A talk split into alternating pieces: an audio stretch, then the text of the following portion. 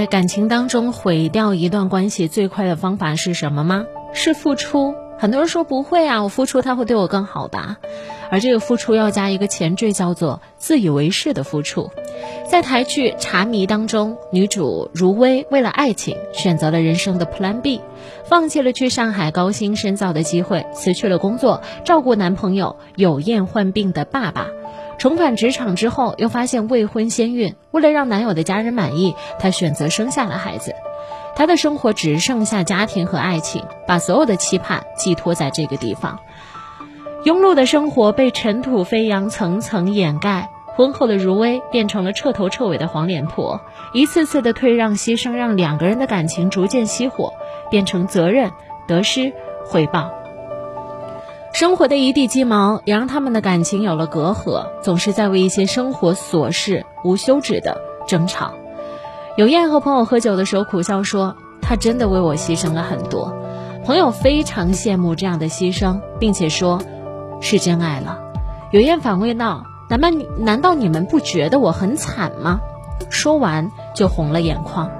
终于，两个人积攒的情绪在一个夜晚彻底爆发。如薇大吼：“为什么我为你付出了这么多，牺牲了这么多，还是没有办法得到我想要的幸福？”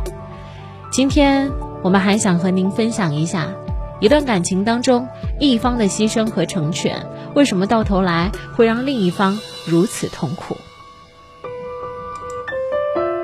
有的时候，我们的牺牲是一种绑架，而这个牺牲的前缀叫做自以为是的牺牲。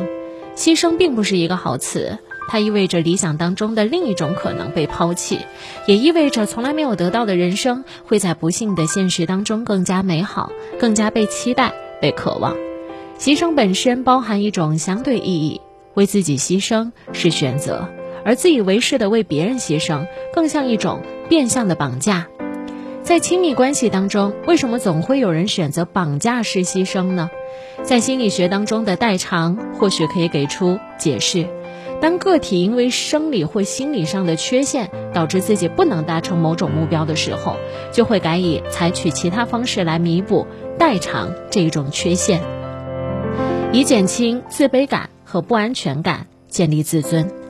心理学家阿德勒认为，每个人天生都有一些自卑感，这种自卑感会使个体产生理想的需要，而为了满足个人理想的需要。个体会借补偿的方法来力求克服个人的缺陷，或者把希望寄托在他人的身上。人的本质往往是惧怕损失的。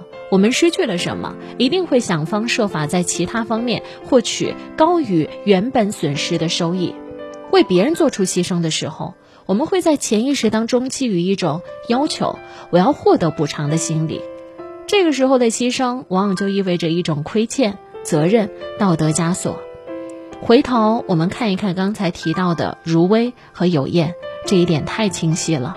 而这种为求代偿做出的自以为是的牺牲，很可能是打着爱的旗号来满足自己的需要而已。